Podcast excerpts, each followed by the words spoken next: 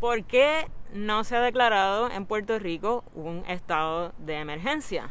Con todos los asesinatos que hemos visto recientemente, con todos los feminicidios, con todas las desapariciones de mujeres, muchas de ellas menores de edad, con todo lo que se le lleva pidiendo a la gobernadora por parte de ciertas organizaciones que representan los derechos de la mujer, que declare un estado de emergencia para llegar más recursos a esa causa, aún no se ha hecho.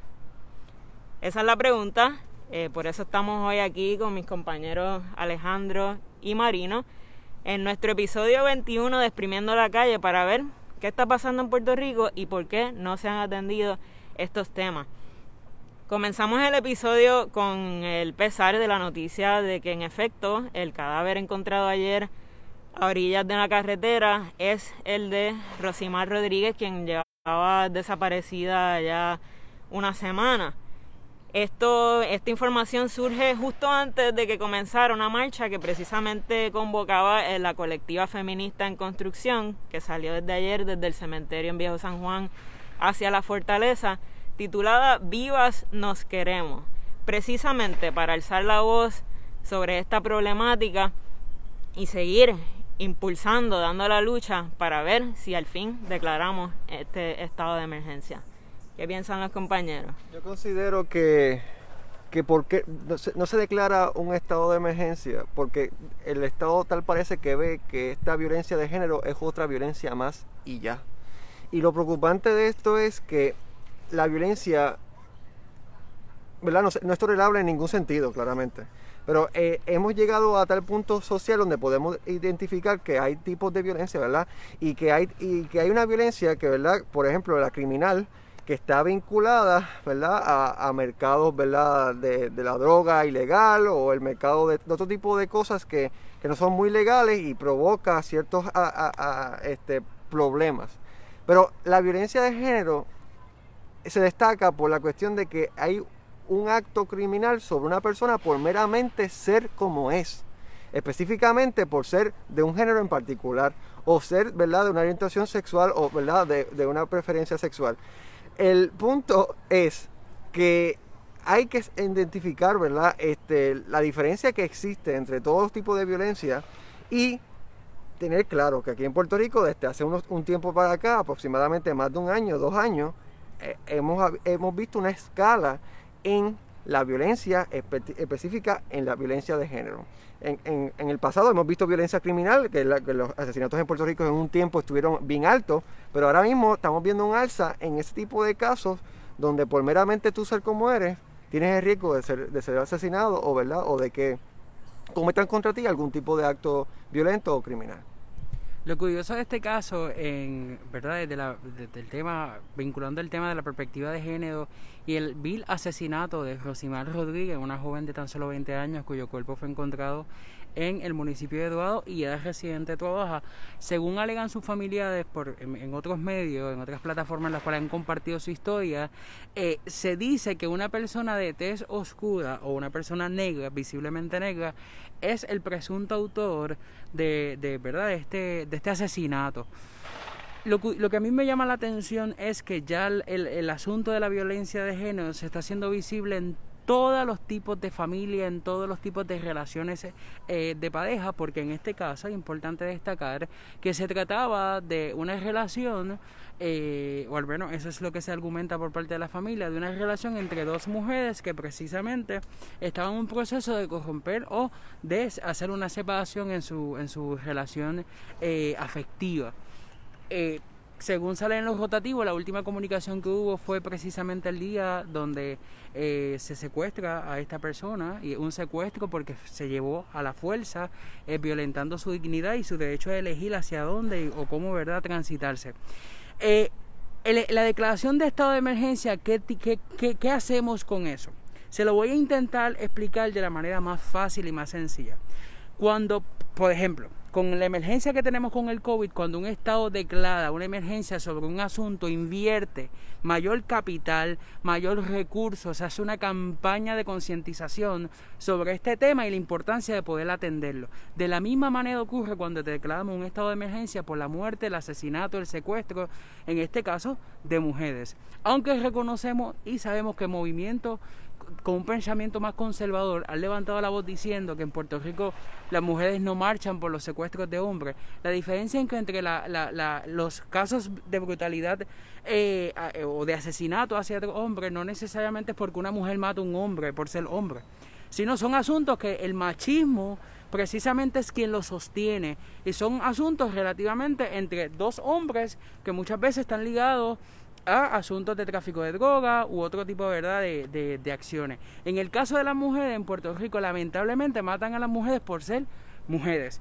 Y el estado de emergencia lo que busca es que el gobierno tome acción y que favorezca los reclamos de grupos eh, feministas y de otros grupos, ¿verdad? Porque aquí nos alarmamos cuando escuchamos la palabra feminista, pero este reclamo no, no se limita únicamente por darle un nombre a la colectiva feminista, también hay otras organizaciones que lo hacen y hay individuos, hombres como yo, que nos unimos y nos solidarizamos eh, con estos reclamos. Así que el estado de emergencia sumaría eh, de una manera u otra para que tanto el gobierno y cualquier otro espacio atienda. Importante destacar que en Puerto Rico han habido, han habido intentos de legislación. Por ejemplo, en el 2019 Soela Boy quien es de, ¿verdad? quien fue senadora y renunció al escaño de senadora para estar con la gobernadora Wanda Vázquez. Eh, por cierto, que también atendió las reuniones de la colectiva feminista y otros grupos sobre el estado de emergencia hace un año. Eh, había presentado un proyecto de ley para declarar el 11 de octubre el Día Internacional de las Niñas. Y Naida Venega Brown fue de las eh, partes del colectivo que votó en contra de este proyecto. Cuando leemos el proyecto, lo que busca es que se alcance una unión en diferentes organizaciones para visibilizar los derechos de la mujer, niñas, jóvenes, eh, mujeres adultas, adultos mayores, indistintamente verdad su edad, y que se siga educando sobre la importancia de validar y, de hacer eh, eh, partícipe a la mujer en sociedad. También tenemos tan reciente como el 26 de junio, el doctor Vargas Vidal presentó una legislación, el proyecto 19, 1654, que en el momento las mujeres estadistas, Isamal Peña, entre otras, incluyendo a Naida Venega, quien es la eh, secretaria de la Comisión de Asuntos de la Mujer, han extidado el chicle con, este, con el, el, análisis de este proyecto y hoy día lo que necesitamos es que precisamente ese proyecto entre y se declare un estado de emergencia para favorecer los reclamos de las mujeres. Sin lugar a duda, eh, nuestro gobierno necesita que tomemos acción ya y acción eh, que atienda realmente y dé por concluido o al menos reduzca los casos que están son alarmantes y que el caso de Rosimar no vuelva a ocurrir en ninguna familia indistintamente el género de la persona y muchísimo menos la orientación sexual. Eso es como que lo que yo tengo que decir en cuanto al tema del estado de emergencia en Puerto Rico. A mí me parece importante hacer también esa, esa distinción que ustedes hacen, porque aquí no se está tratando de negar el hecho de que hay hombres que también están muriendo o de que hay hombres que también estén desaparecidos. Sin embargo, aquí los hombres no salen con miedo a que estén caminando solos y alguien se los lleve, a que los violen, a que a, estar sujetos a esa violencia a las que nosotras siempre se nos enseña de cuidarnos, de vestir de cierta forma, de no salir sola, de no salir a cierta hora.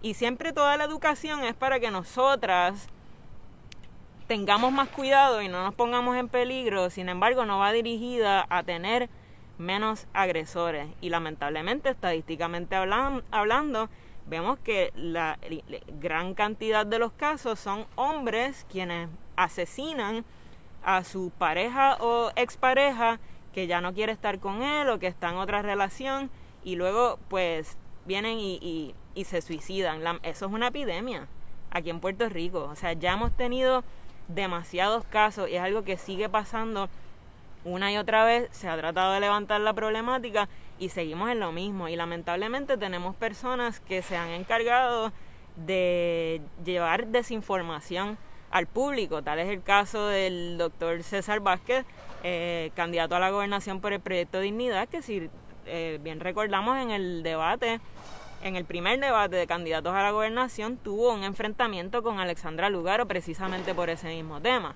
Y luego ellos han seguido como proyecto, como, como movimiento, han seguido divulgando el, el, esa información bajo la declaración, el statement de que los hombres también sufren violencia, los hombres también desaparecen, hay hombres eh, que también están siendo asesinados pero no es lo mismo. Y precisamente traigo el tema porque en el otro debate, eh, en el más reciente debate, también hubo un momento eh, de posible tensión para Charlie Delgado cuando también se le trae el tema. Y primero, no entendió la pregunta, tuvo que pedir, después que comenzó a hablar, tuvo que pedir que le repitieran la pregunta eh, se le repite, dice categóricamente que él no está de acuerdo con la educación en perspectiva de con perspectiva de género y unos 15 o 20 minutos después parece que tras bastidores alguien habló con él y le dijo, mira Charlie, esto está en la plataforma del PPD, se retracta y aprovecha su turno de cierre para entonces decir que sí, que sí apoya la educación con perspectiva de género. ¿Qué les parece a ustedes ese momento? Eh, ¿Me creen? No, bueno, nuevamente no le creemos. Pues, eh, yo no le creo, específicamente yo no le creo. Porque Charlie, eh, en su carácter personal, es una persona conservadora, este, muy religiosa, que definitivamente no entiende lo que es perspectiva de género y no entiende lo que es educación con perspectiva de género y meramente tiene la concepción equivocada que muchas personas tenemos, ¿verdad? Que muchos, porque mira, hay una cierta duda también de mí, aunque yo lo estudié, aunque yo soy educador y sé implementarlo, hay, hay siempre un margen de duda. Y los medios igualmente también dudan sobre qué es la perspectiva de género. Y él cae en ese juego y lo que, al que, lo que tú no sabes, mejor ni lo acepto.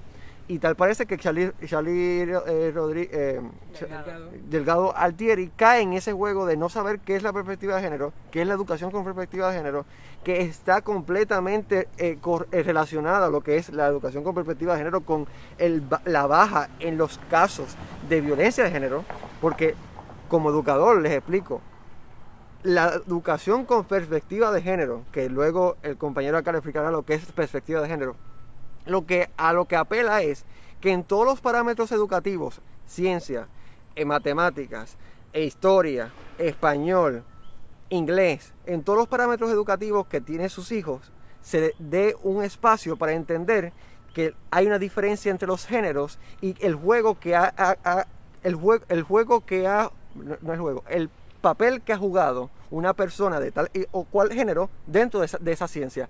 Eso es todo que el estudiante entienda el valor que tiene una mujer dentro de esa ciencia y el, valor que tiene un hombre sobre esa ciencia, el valor que tiene un homosexual sobre esa ciencia, como por ejemplo, este, el inventor de la computadora era homosexual. entender eso es importante para que nosotros podamos entender que la homosexualidad no es una anormalidad, anormalidad, sino es parte de nuestra sociedad.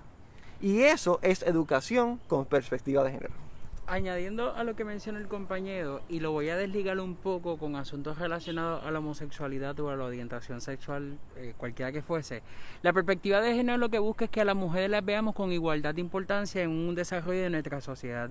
Que la mujer, precisamente la mujer, por cuestiones biológicas y por cuestiones de género, porque una cuestión es el asunto biologicista y una cuestión, y el otro elemento es el asunto de género, eh, sexo y género, masculino y femenino, son dos, eh, femenino y mujer debo decir, son dos cosas diferentes, aunque pueden ir a la par. La perspectiva de género precisamente lo que permite es que mujeres como por ejemplo, que están en oposición de estos proyectos, Wanda Rolón, Naida Venega, María Charboniel eh, eh, y tantas otras eh, personas que están en contra de la perspectiva de género tengan igualdad de oportunidad en el desarrollo pleno de nuestra sociedad. La perspectiva de género se viene trabajando hace muchísimo tiempo. Nuestras mujeres, y cuando lo digo nuestras mujeres, lo digo con todo el respeto, no porque me pertenezcan, sino porque yo me hago partícipe y me hago sentir como parte de ellas. Y no hablo por ellas, hablo de ellas. Nuestras mujeres permitieron tras su lucha alcanzar la oportunidad del voto. Eso es perspectiva de género. Que tengan la igualdad de acceso y oportunidades que ha tenido un hombre indistintamente, ¿verdad? Eh, su desarrollo. Ya como hombres, nosotros gozamos unos privilegios en sociedad que no necesariamente las mujeres gozan de ellos. Y si los gozan, es como cuando, dicen, cuando los estadistas dicen que tenemos una ciudadanía de segunda mano, pues precisamente así son de segunda clase, pues peor aún. Eh, eh, eh así mismo, nos es, ¿verdad? Desde ese sentido, desde ese análisis, es la lucha que dan las mujeres para que tengan igualdad de oportunidades y que no necesariamente las consideren como un plato de segunda mesa, sino que las consideren de igualdad e importancia y que las valoren en sí. La perspectiva de género no se enlaza y no debe estar estrechamente ligada a cuestiones de orientación sexual. Por cierto, y yo levanto la bandera, cuando escucha los debates, en Puerto Rico no han hablado sobre derecho o una plataforma real que atienda las necesidades del colectivo LGBTIQ la perspectiva de género es un asunto que atiende la necesidad de, toda la mujer y de una sociedad. La perspectiva de género la están inclusive utilizando desde una visión o una estrategia política para no necesariamente comprometerse con el colectivo LGBT. Vuelvo, la perspectiva de género no busca que su hijo sea homosexual o que su hija sea lesbiana. La perspectiva de género lo que busca es que si su hija quiere ser eh, doctora, ningún hombre le diga que no puede llegar que su hija, si quiere ser eh, pilota o piloto o, profesional de, vía, de, de, de conductor, eh, ¿verdad? De, vuelo, nadie le diga estar limitada a ello. La perspectiva de género lo que busca es darle un paso de avanzada a nuestra sociedad. Que así como tuvimos a la María Calderón como la primera gobernadora, no que tengamos otra mujer en cualquier otro espacio, indistintamente su género o el sexo con el que se identifican. Otra cosa que me parece muy curiosa, Puerto Rico me parece que está o puede enfrentar el Telegram chat de Ricky Rosselló con Charlie Delgado Altieri, quien se mofa diciendo que esos issues de género, eh, de una manera muy superficial, abogando como si este asunto de género no fuese importante y tiene muy buen, tiene tanta importancia como son los asuntos relacionados a la buena o sana administración. Que por cierto, el, el episodio anterior le preguntamos directamente a Ada Álvarez Conde que pensaba sobre este tema y ella aseguró que Delgado Altieri, de ¿verdad? según ella decía, estaba muy a favor de la perspectiva de género, pero quedó claramente que no. Primero en el debate, eh, que no estaba a favor, y segundo, el Vidazón lo confirma como una estrategia política de que debería decir que sí, y como si fuese poco, después que nuestras mujeres estaban marchando en el viejo San Juan, sale a la pública un video de un watch party del Partido Popular, donde él pues lamentablemente les reducía la importancia que tiene, que tiene el tema de la perspectiva de género. Precisamente en cuanto a eso, nos llega un comentario del Malin, nos comenta en Facebook. En ese momento del debate y con el video que se lanzó hoy en las redes, ese Charlie no debe ser gobernador. Y es que ciertamente lo que estamos buscando es que todo esto no se quede en el papel. Charlie, cuidado, cuidado. Uy. Lo que estamos buscando es que esto no se quede en el papel, que no se quede en la teoría y que se lleve a la práctica, porque sabemos que nuestras niñas pueden ser eh, doctoras, que pueden ser abogadas, que pueden ejercer la profesión que quieran, que pueden ser gobernadoras. Que pueden ser pilotas. Que pueden ser lo que sea, pero eso, está, eso es así en la teoría, eso es así en papel y se ve bonito, pero en la práctica, ¿estamos en igualdad de condiciones? Porque a mí me parece que no. De, de hecho, lo podemos ver en los mismos debates, donde a Alexandra Lúgaro se le ataca por la ropa que lleva puesta, por cómo se ve, por cualquier cosa que diga. todo, porque es, eh, que se ve muy prepotente, que se ve muy fuerte, pero sin embargo esas son cualidades que admiramos en los hombres y que se buscan en un líder o en un gobernador que, que sea hombre. Entonces, porque ella las tiene, se descarta. De igual manera, cómo reaccionamos ante los, ante los diferentes planteamientos y posturas de los candidatos. Ah, en, ese más reciente debate, Juan Dalmau dijo que estaba de acuerdo en, la legalización de las drogas para uso recreacional, recreativo. Y no dijo marihuana específicamente. No dijo marihuana específicamente. Así que, ¿qué pasó cuando Alexandra Lúgaro se pronunció eh, eh, por esa misma línea hace varios años atrás?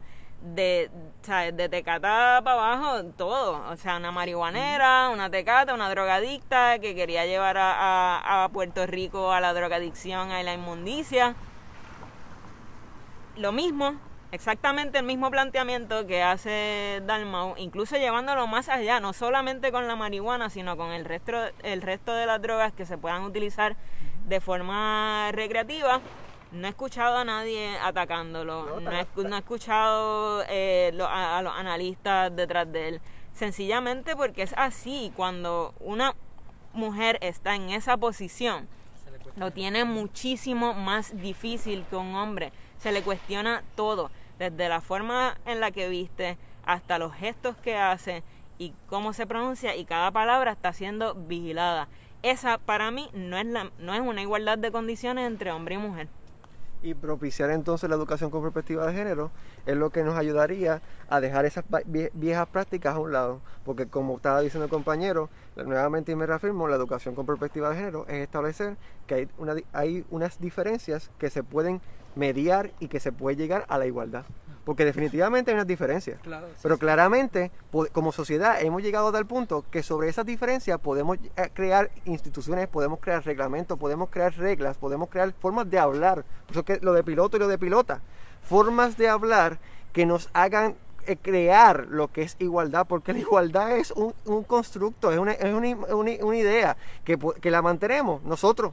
Si no la mantenemos nosotros, no hay la democracia igualmente y consecutivamente. Pero entonces, volviendo al debate, déjame, déjame volver del, viaje filosófico, volviendo al debate, no se habla de Juan Dalmau, se habla de que Lúgaro dijo que estaba a favor de la prostitución. Porque Lúgaro lo dijo. Si lo llega a decir Juan Dalmau, pues no, no hay ningún hecho, porque Juan Dalmau es un hombre.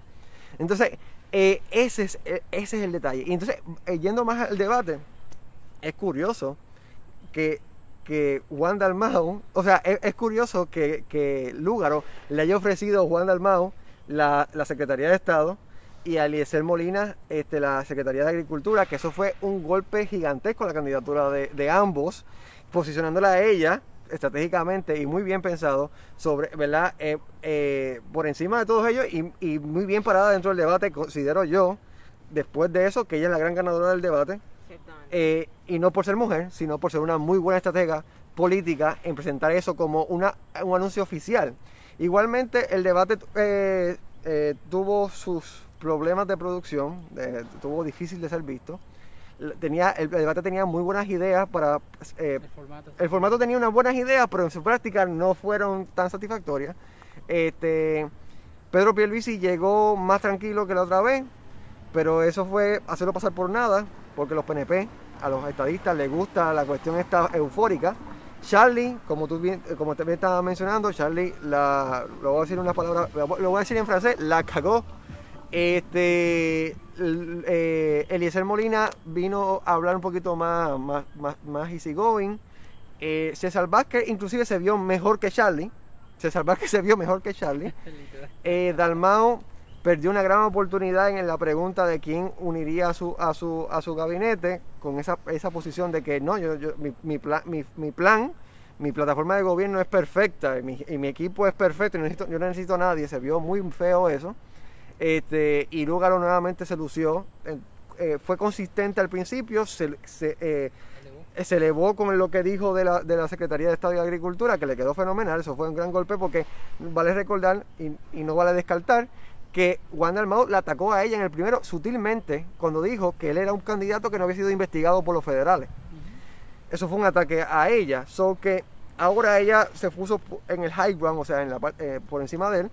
Y ahora muchas, literalmente muchos jóvenes que en, un momento estaban con Lugaro y, en el pasado debate, en el anterior, en el primer debate pensaron votar por Dalmau, hoy ya están pensando en volver a votar por Lugaro, porque los jóvenes somos así tendemos a cambiar de formas de pensar muy fácilmente. No se trata de eso, mi opinión es que simplemente tenemos dos candidatos que son muy buenos, que ambos tienen plataformas similares y que desde hace mucho tiempo se dice que deberían unirse, que en la unión está la fuerza y que realmente una verdadera movida fuerte, concisa para acabar con el bipartidismo hubiese sido una unión entre eh, Alexandra Lúgaro y Juan Dalmau. Yo no creo que se trata de que los jóvenes cambiamos de parecer tan fácilmente. Se trata de que tenemos dos buenas opciones. En mi opinión, las únicas dos verdaderas opciones que, que, que son buenas para el país, que representan buenos cambios para el país y lamentablemente han decidido eh, correr por, por diferentes partidos. Eh, eh, eso, de eso a mí, eh, para mí es que se trata la cosa. Sin embargo, sí estoy totalmente de acuerdo en que Alexandra Lugaro ganó este debate. En el debate anterior yo posicionaba a Juan Dalmau como ganador indiscutible y creo que eso estuvimos todos de acuerdo, también todo el mundo en las redes estuvo de acuerdo, con Alexandra Lugaro en un, en un segundo lugar. Eh, así, así estuvo de acuerdo nuestra experta en, en lenguaje no verbal también cuando hicimos el análisis.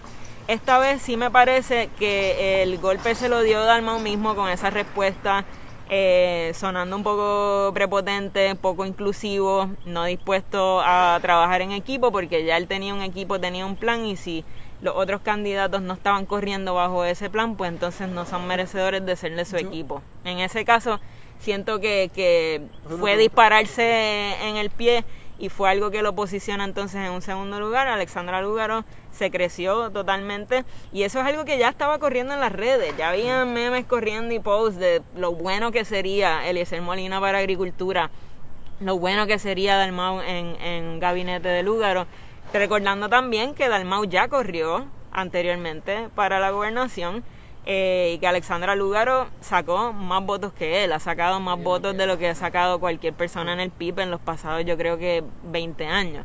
Entonces que si realmente nos vamos a ir por quién tiene más posibilidades de, de realmente dar ese golpe al, bipartidismo, estoy de acuerdo en que sería Lugaro y especialmente si tuvieran de, en su equipo de trabajo a, personas como Dalmau y Eliezer Molina, ahí está la clave. No, interesante, eh, partiendo de ese punto, la pregunta que una pregunta que le hicieron a Juan Dalmau sobre en el debate fue ¿por qué el Partido Independentista ha, perdido por los pasados 10 años este el, el, quedar inscrito? Y él dijo que, la, respuesta a eso era que han demonizado la independencia. Pero qué cosa, ¿no, Juan? El Lúgaro se proclama independentista desde el momento que salió este, a la candidatura abiertamente independentista y todavía sigue diciendo que es independentista y, y, cogió más, en las pasadas elecciones cogió mucho más, como tú dijiste, mucho más este favor que el Partido Independentista. So que el problema no es la independencia, Juan. El, problema es el Partido Independentista puertorriqueño, que no ha evolucionado con, la, con su época. El problema es que no, sea, no, sea, no sea eh, hecho un partido del momento. El, partido, del momento parece que ser un Victoria Ciudadana. El partido no ha sabido educar a la gente y no ha sabido romper con esa demonización. O sea, y, y, y Dalmau es quien está haciendo eso ahora y lo hemos visto todos. Dalmau se ha distanciado de su partido y de la palabra independencia para decir, yo soy independentista, ese es el ideal que yo voy a defender pero eso no es lo que se está escogiendo el 3 de noviembre. El 3 de noviembre se está escogiendo la persona más capacitada para liderar al país por los siguientes cuatro años.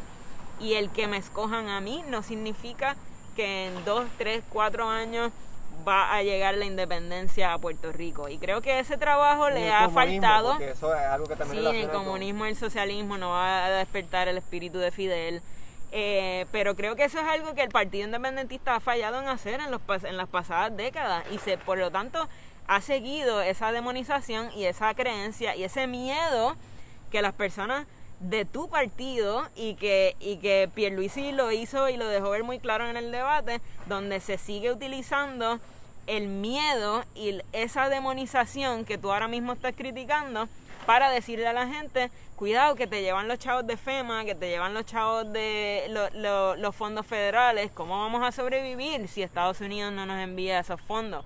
O sea, esa, esa es la demonización que ha llevado el, el Partido Nuevo Progresista para agarrarse a los votos una y otra vez, tanto así que ya no pueden ir a las elecciones sin tener de la mano un plebiscito, porque esa es la manera en que logran movilizar a la gente a que vaya a votar. Quiero, añadirles rápido a, la, a, la, discusión del sí, debate. Porque me señaló, me señaló. Me, padeció, eh, bueno, lamentablemente, pues ya los que nos siguen sabemos, pues, pues eh, pues que, de qué pata coge a Madina. Estadista, no es lo mismo. Él es el único estadista independentista, de, pero bueno, ese es otro tema, para no desviarnos. Eh, es curioso ver, ¿verdad?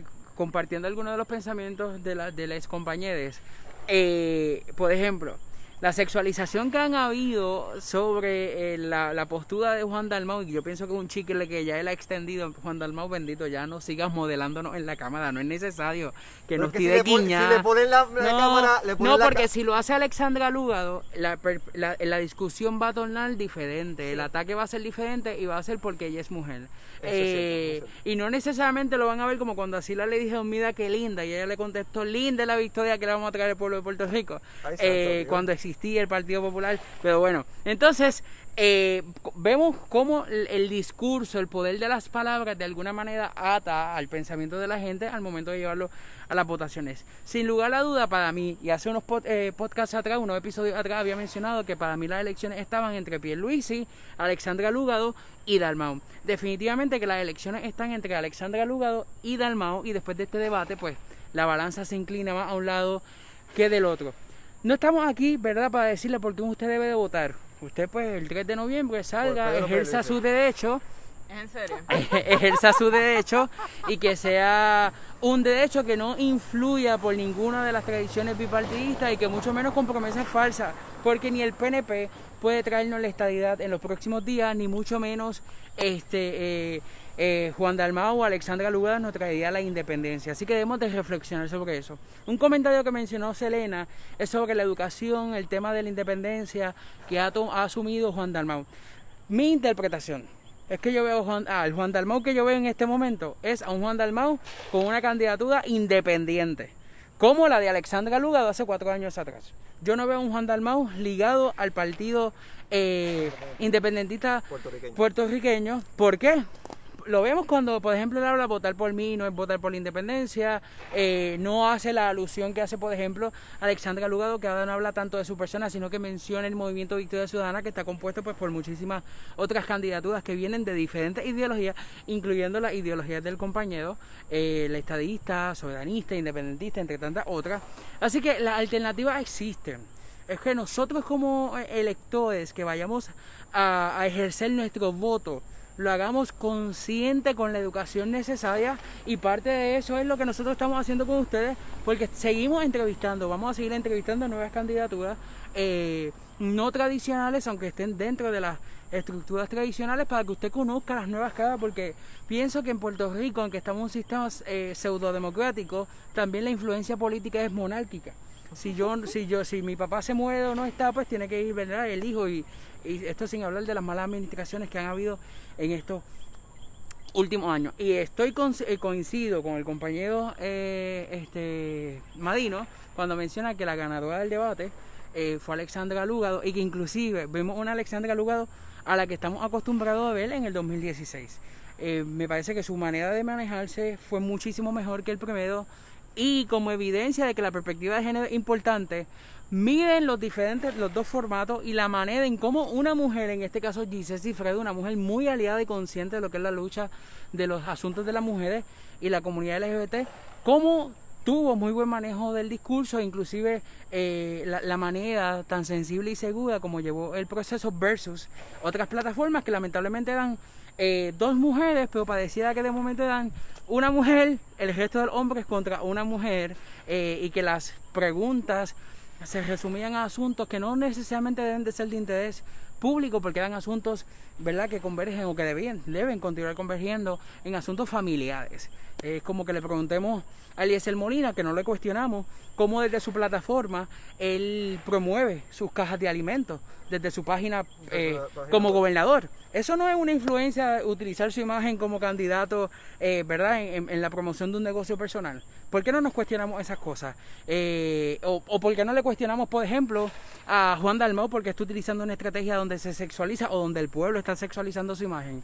¿O por qué no le preguntamos, por ejemplo, si realmente la, la candidatura de César Vázquez para atender los intereses del pueblo o son simplemente para avanzar proyectos como la libertad religiosa y avanzar postu- eh, candidaturas como la de Joan Bebe al Senado, que es la que se dice que es muy, pro- muy posible que puede llegar.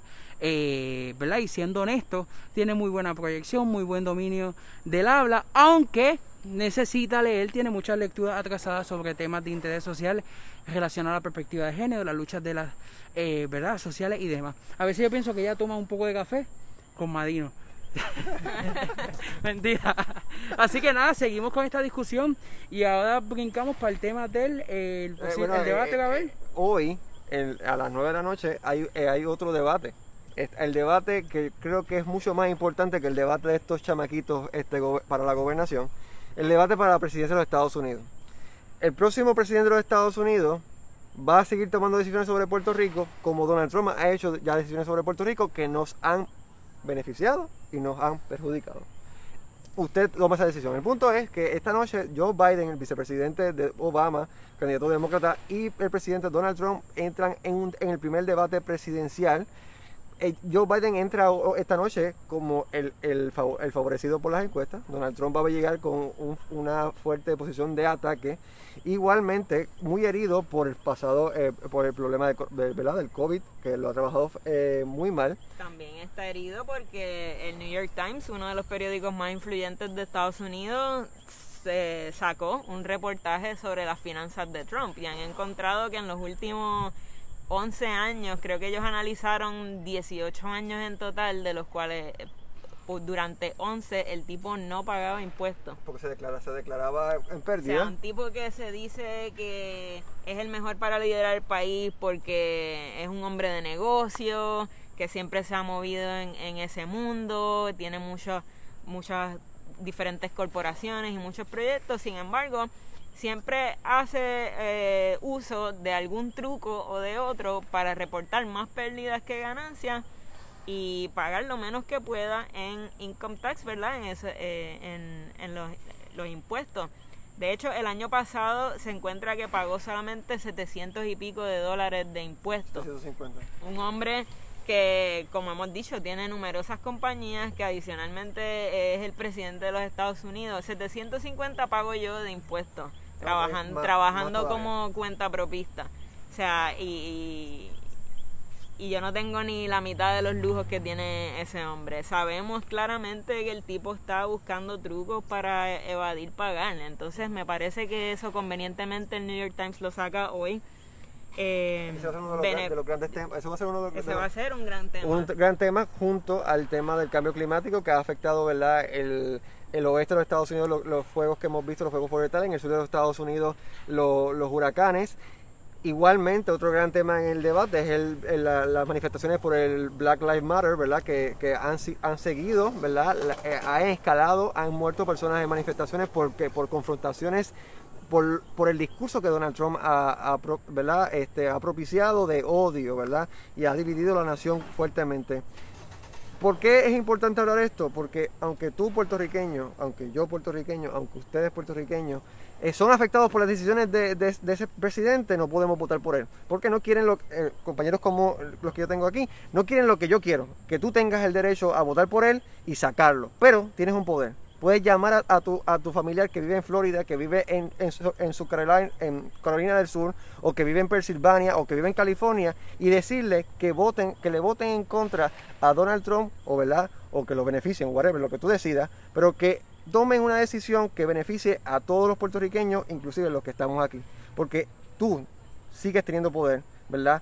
Y puedes convencer a, a, a- a tus familiares. Pero este no es un anuncio pro estadidad, tampoco es un anuncio del PNP ni de Pierluisi. Pero es que lo que So, pasa es que- vamos a los hechos, o sea, basta con la propaganda. No es propaganda, es meramente la realidad. No tenemos, no tenemos el derecho para votar por él, pero es importante estar pendiente a lo que él hace, él hace con- contra nosotros, ¿verdad? Y, no, ha- y ha hecho Claro. muchas cosas malas. Yo y, creo usted- que- y yo ustedes lo que- admiten. Yo creo que sí, eh, ¿verdad? Que es muy lamentable que en nuestro país, en nuestro estatus colonial, eh, sí tengamos candidaturas que vengan a robarnos el dinero con elecciones y que la gente salga a, a- votar en, en primaria y que de la misma manera tengamos que eh, eh, separar fondos que pueden servir para atender las necesidades del país, fondos para, ¿verdad? Para lo que serían las personas eh, eh, que se identifican a representar a Puerto Rico en estos procesos. Eh, lamentablemente, ¿verdad? Bueno, no es lamentable, yo no comparto la idea de, de, de Madino, no obstante, sí me hago eco en el sentido de que el poder que tengamos limitadamente lo podemos poner en acción de la manera que usted entienda eh, más favorable, más allá de la campaña de vota por X candidato presidencial. Eh, que es muy cómica, por cierto. Este, pero bueno, eso es parte de, de, de, de, este asunto. Por mi parte, pues lo que yo, yo ah, espero me, que es que... Me vi, muy obvio. Sí, demasiado ah, obvio. Este, te faltó Madino 2024 y yo, wow, le voy a correr la campaña.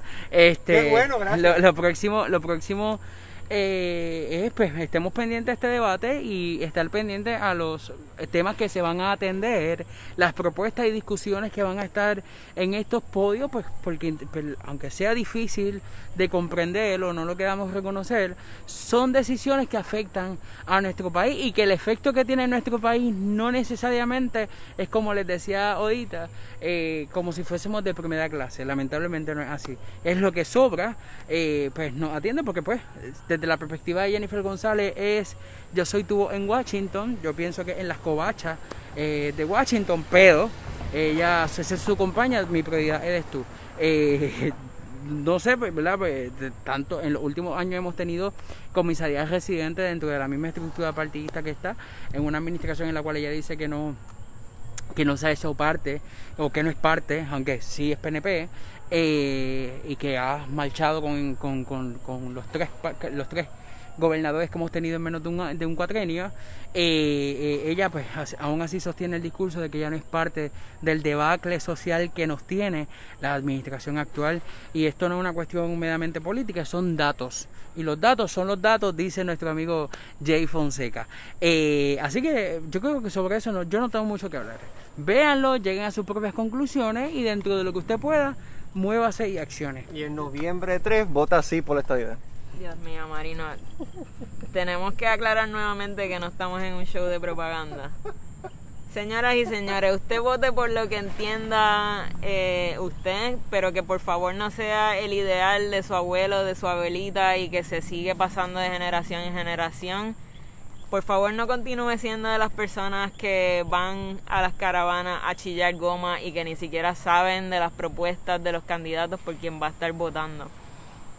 Se nos acerca una decisión extremadamente importante, tanto aquellas personas que nos venden de Estados Unidos, que van a tener la oportunidad de escoger entre Voldemort o el emperador de Star Wars, porque los dos candidatos son eh, casi igualmente malos de igual manera tenemos una decisión importantísima aquí el 3 de noviembre y nuevamente simplemente queremos llevar el mensaje de que hagan una decisión informada, de que se eduquen sobre las propuestas de cada candidato, de cada candidata y que busquen lo mejor para Puerto Rico. Eh, como hemos dicho, y esto creo que más allá de ser una estrategia de Dalmau, es una realidad con la que tenemos que empezar a trabajar, es que el 3 de noviembre queremos decidir quién va a llevar las riendas del país, quién es la mejor persona y con las mejores propuestas y los mejores planes para sacar a Puerto Rico de este atolladero. No importa quién gane en esas elecciones, no va a llegar ni la estabilidad ni la independencia en los próximos años, posiblemente en las próximas décadas. Haga simplemente una decisión y emita su voto con conciencia. Y, me uno a las palabras de la compañera este, Selena mi, mi, decisión y mi forma de pensar no tiene que ser tu forma de pensar ni tus decisiones. Eh, yo tengo mi información, ¿verdad? Eh, mis decisiones, ¿verdad? Informadas. Pero al final del camino tú decides, tú te informas y tú puedes decidir lo que tú quieras para el futuro de Puerto Rico. Pero dejando eso a un lado ahora mismo, recuerden seguir exprimiendo la calle para seguir para continuar la conversación con nosotros, para seguir discutiendo conmigo, para seguir discutiendo con Serena, para seguir discutiendo con Alejandro, para seguir discutiendo con Elba que no estuvo hoy, pero le enviamos saludos. Ella está bien, no se preocupen. Este y ¿verdad? Comparte el contenido, búscanos por Google, búscanos por YouTube, búscanos por Instagram, exprimiendo la calle, estamos en todos lados. Escúchanos por, en, formato eh, de podcast, en Spotify, en Apple Podcast, en, en Anchor, en todos lados tú buscas Exprimiendo la calle y te vamos a aparecer. Te voy a aparecer yo, lamentablemente. Buenas noches. Nos quedan 34 días para cambiar la historia, así que esperamos que podamos ser parte de la historia, así como la cambiamos en el verano del 2019. Esto fue Exprimiendo la calle, hasta luego. Buenas noches.